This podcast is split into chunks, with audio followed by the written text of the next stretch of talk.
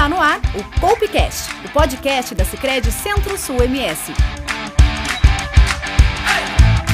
Olá pessoal, eu sou a Mirtes, colaboradora da Sicredi Centro-Sul MS e esse é o primeiro episódio da série De Boa com a Sua Grana, uma série com cinco episódios de educação financeira para você organizar as suas contas e realizar aí de vez seus objetivos. E para falar sobre isso, eu estou muito bem acompanhada, estou aqui com o Maurício, que também é colaborador da Sicredi Centro-Sul MS, ele que é planejador financeiro, especialista em investimentos, né Maurício? Seja muito bem-vindo. Olá Mirtes, olá pessoal, é isso aí, vamos desmistificar a educação financeira, vamos falar de forma bem simples, algumas dicas que nós podemos trabalhar no nosso dia a dia para tomar melhores decisões em relação ao nosso dinheiro. E muitas pessoas acham, né, Mirtz, que a, essas decisões são sempre racionais. E o que, que nós vemos no dia a dia, que a grande parte das nossas decisões que envolvem dinheiro são emocionais. E é verdade, né, Maurício? Porque às vezes a gente não tá legal, principalmente nós mulheres temos muito dessa, né? A gente não tá legal, chega no final da tarde, brigou com o marido, brigou com o namorado e fala: olha, quer saber de uma coisa? Eu vou sair, eu vou comprar aquele sapato que eu queria, eu vou, vou às compras, né? Pra me dar uma desestressada. Isso aí, Mirtz. E essas decisões impactam diretamente no nosso bolso.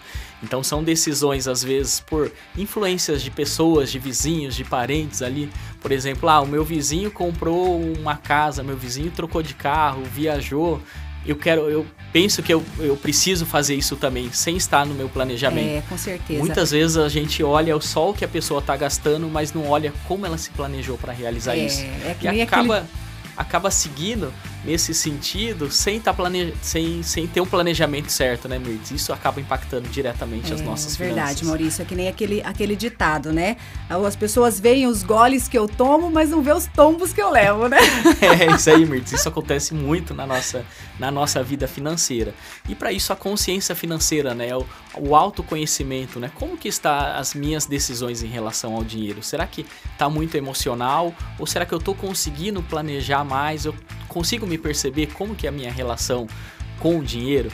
Então isso acaba impactando a nossa vida como um todo, né? Então acaba impactando a nossa família, acaba impactando o eu profissional, os estudos, essa relação com o dinheiro, então é muito importante. E até a questão da consciência financeira, eu acredito, né, Maurício? Me corrija se eu estiver errada, mas eu acho que é realmente a gente ter noção do que, que a gente pode ter, do que, que a gente pode gastar, né? Porque que nem você falou, às vezes a gente vê ali que o nosso vizinho trocou de carro, que ele comprou uma casa, mas às vezes até a condição dele é um pouco diferente da nossa e a gente às vezes não pode acompanhar, né? Eu acho que a consciência financeira começaria a partir desse momento, né? Isso, totalmente Mirtz. Acho que é muito relacionada a eu me conhecer, a eu ter os meus objetivos próprios e seguir em busca deles, né?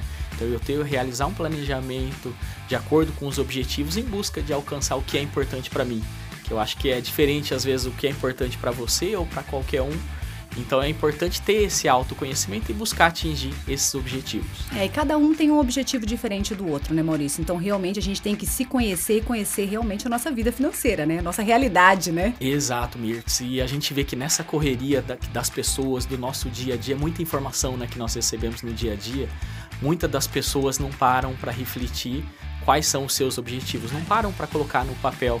A gente tem uma pesquisa da SPC Brasil que citou que 48% das pessoas não tinham o hábito de fazer um orçamento financeiro no final de 2019.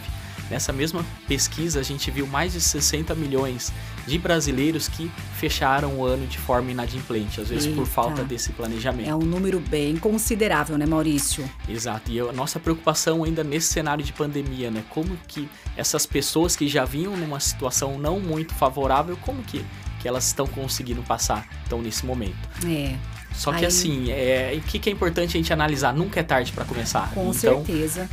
Quanto antes a gente conseguir parar e analisar ó, o que, que eu posso fazer para melhorar a minha situação financeira. Então, tendo essa consciência financeira é fundamental para tomar melhores decisões em relação ao dinheiro. Então, galera, segue aí então, né, Maurício, a nossa primeira dica da nossa série, né? A nossa ter realmente, adquirir realmente essa consciência financeira. Seria isso? Isso aí, Mirtz. Então, e nos próximos podcasts nós continuamos com, com a série de dicas para complementar. Combinado então, gente. É isso. Fica até a próxima. Tchau, tchau. Tchau, tchau.